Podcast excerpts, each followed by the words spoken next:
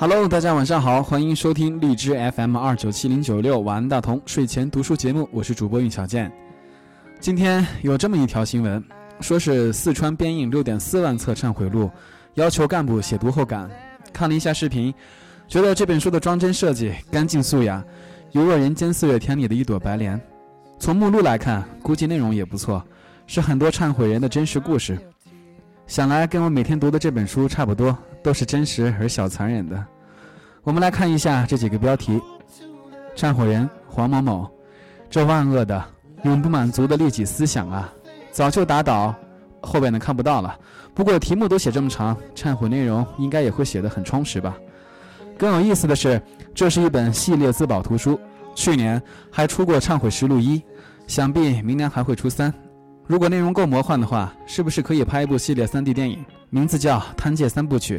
接下来我们还可以自主开发一部大型网游《禽兽世界》，游戏里的 NPC 全部统一名字叫小三儿，以纪念他们为我国反腐事业做出的卓越贡献。好吧，如果我们觉得这样做太费时费力，其实只需要编一部刑罚录就好了。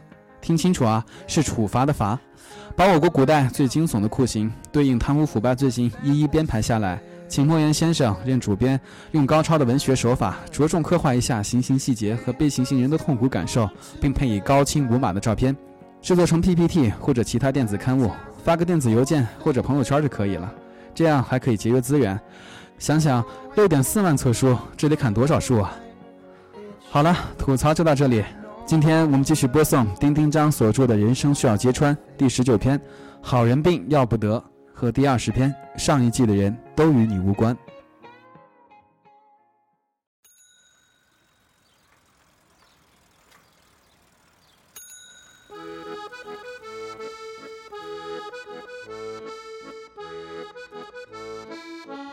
好人病要不得。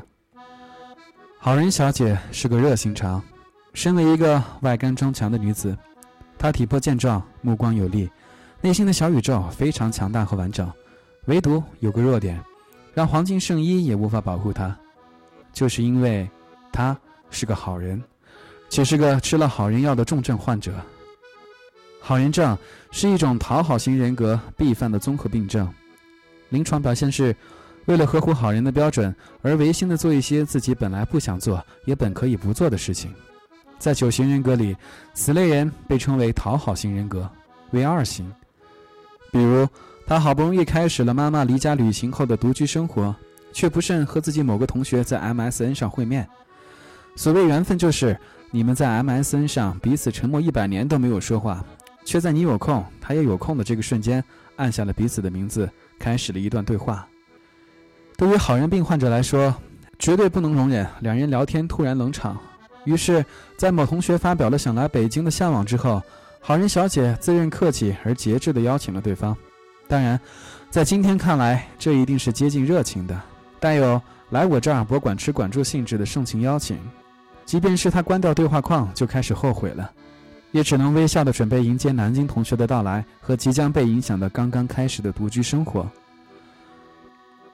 同学次日就从南京到北京，好人小姐不得不去机场接了他，为此还借了车。后来，他又带着对方去吃饭，并将他安顿在自己的家中。这一切都伴着一些叙旧，虽然没什么具体的话题可说，但你知道，但凡以我们那时候开篇，总有一些可聊可笑的。所以第一天，好人小姐的感觉并不差，甚至她觉得这样一个老同学住进独居空间里，略有解决寂寞的微弱好处。次日。好人小姐的独居生活开始被南京来客打乱。适逢她自己正在看中医、喝中药、做身体调理，早晨的时候，即便她再蹑手蹑脚，还是会惊扰了南京同学的清梦。那同学，玉墨般大度地打了个超过一分半钟的哈欠，惊人的肺活量证实了他这些年保养的不错。而后，南京来客大度地斜倚在好人小姐的沙发上，皱眉说：“好重的中药味儿啊！”好人小姐为此感到巨大的抱歉，立刻弹起身，打开窗，将中药味散一散，脸上挂着歉疚，有一种婆婆来家里小住的微妙痛感。这样的痛感在接下来的几天集中出现，包括好人小姐写稿时南京来客喝着电视剧大哭，以及长期占用卫生间在马桶上煲电话。好人小姐一方面觉得生活确实不方便，一方面又被自己这么好给打动了自己。她觉得，嗯，我真是个宽容又念旧的人呢。好人小姐假借繁忙的工作，尽力错开和南京同学的彼此相见，因为她突然怀疑自己和南京同学到底有没有那么熟。这个问题。让她有点难眠。后来，她发现了一个巨大的现实，就是原来南京同学竟然是她在上学时候比较不喜欢的那一个同学。好人小姐在第七日的时候，被一种接近愤怒的烦躁席卷了内心。好人病却让他在面对同学的时候保持着高度优雅，比如早上熬中药时，他要露出一种不好意思打扰到同学的表情；比如晚上不回来吃饭的话，要带给南京同学一些甜品或者别的。这天，他看见同学的行李箱大拉拉地敞开着，放在自己家的茶几上，他突然升腾起一股怒火。他迅速地把行李箱的拉链拉上，怒气冲冲地把它拎下来，放在了地面上。第二天早起的他，好人病再次发作，觉得自己非常失态，怎么能这样对待老同学呢？于是他把行李箱又放回茶几上，又给他拉开拉链，尽力复原成大拉拉敞开的样子。这天，对方在 MSN 上说自己下周一就要离开北京了。好人小姐压抑着惊喜，赶紧问我她该回对方什么。我说什么都不要回，因为我知道客气病的他一定会说为什么不多玩几天之类的话。不客气的对方也一定会说好好。这样的事例在今天下午被证明了。二人短信通话后，好人小姐说：“我得八点半回去，你自己解决晚饭吧。”对方说：“好。”我自己解决。好人小姐客气了一下说：“那如果你能等的话，我回去咱们一起吃也行。”对方想了一下说：“好好。”好人小姐看了我写的，愧疚地说：“你这么写，我有点不安。可是能有什么办法呢？”我理解他，我也是这样的，时而自我，时而大方，时而拧巴的好人病患者一枚。但后来我戒掉了一部分，我不觉得帮助别人不好。但如果这种帮助打扰到我，且我内心并不这么想的时候，我一定鼓励自己不去帮助。当年的我也会热情地把对方接到我的房子里，现在我会给他订一个更舒适的酒店，这对我们双方来说都有好处。好人病是要不得的，违背内心意愿的事儿都坚持不了太久，感情更是如此了。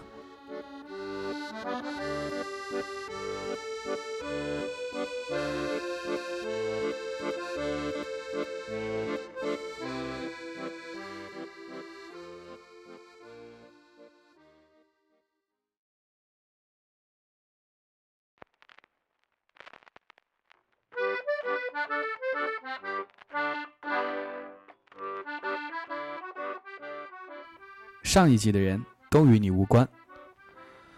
说起走不出去，小姐，我们已是四年不见。总有这样的朋友，你们在一个城市，彼此感觉很亲近，可你们就是很久没见面，没有合适的时机凑在一起。但这也并不影响你们的亲近。走不出去，小姐，就是我生活中这样的一位。上次见她，是因为她男友突然不见先生，突然不见了。他给我打了个电话，问我在哪里。我说我在家。他让我把地址发给他，然后他如海啸般准确袭来，窝在沙发上逗我的狗，说着好可爱，好可爱。然后他突然失声痛哭。有一些人具有天生把情绪 P.S. 之后表现出来的能力，走不出去，小姐就是这样。所以他的情绪都以当时那个情绪的平方来表达，我也习以为常。他说的具体内容我记不得，反正就是突然不见先生，突然不见了，甚至临走时还给他在床头放一杯温水。头一天还关切地问了次日穿什么。这当然不是人口失踪，在爱情里有一部分这样的人，他们选择突然不见，不是因为出了车祸或被人行劫，只是面对一段感情无法继续，又不知道怎么解释，他们就选择消失。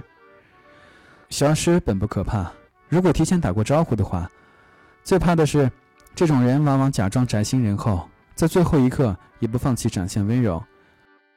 这让那个留下的人疑惑更大，那就是为什么他可以对我这么好，又在这么好的情况下人间蒸发？这解释起来也没什么难的，无非是另有新欢，不再爱你，讨厌现状，他必须靠离开你重新生活。与其说这样无法面对你，不如说他们无法面对自己。承认自己性欲强多难啊！尤其是他们这样的完美人格型拳手，他们必须找一个合适理由，比如你给他巨大的压力，他又是怎样的挣扎？这些人需要被揭穿的是，他们离去之前的所作所为，只是为了让你更爱他，达到他爱自己的目的。走不出去，小姐双倍呈现了她的悲伤，泪水像口子被撕得很大的巧克力豆洒落下来，滚了我一屋。我无法解释，毕竟我不是突然不见先生。我把肩膀给他，让他哭个够，然后他走了。之后我就陆续看到了他的表现，比如在微博上，上一分钟他还在感叹开会好有成就感，下一时刻又开始厌世悲观，要立刻逃回家。甚至四年之后的某天，我还看到他怀念地说：“哦，今天是我们认识多久多久了。”这真让人烦躁。分手之后的时光何其难挨，可他竟这样滴着血走到今天。前些天，他纹在腿上一个图腾，众人都在猜那是什么。他说是突然不见先生的名字。我听后暗暗后怕，幸亏突然不见先生的名字简单啊，真要是赢或者义，这不得疼死吗？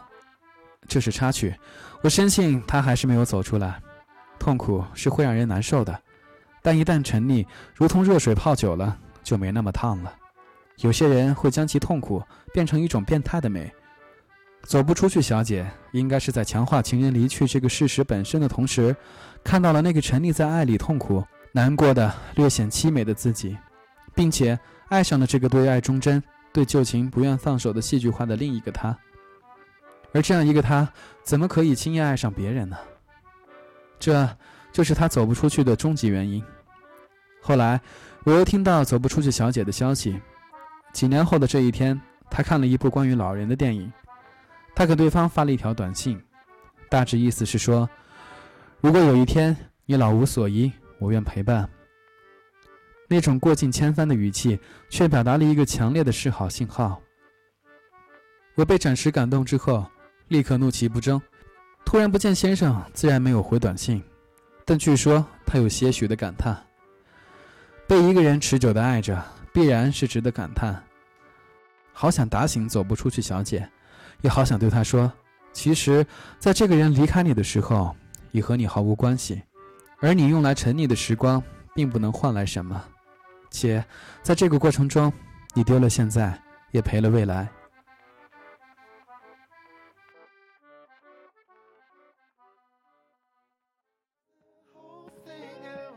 OK，今天的书就读到这里。如果你是第一次收听，并且觉得还不错的话，请搜索我的微信公众账号 DT U Life。如果你有什么好的书目想分享给大家的话，请在平台里给小贱留言。好，晚安，大同，晚安，亲爱的你。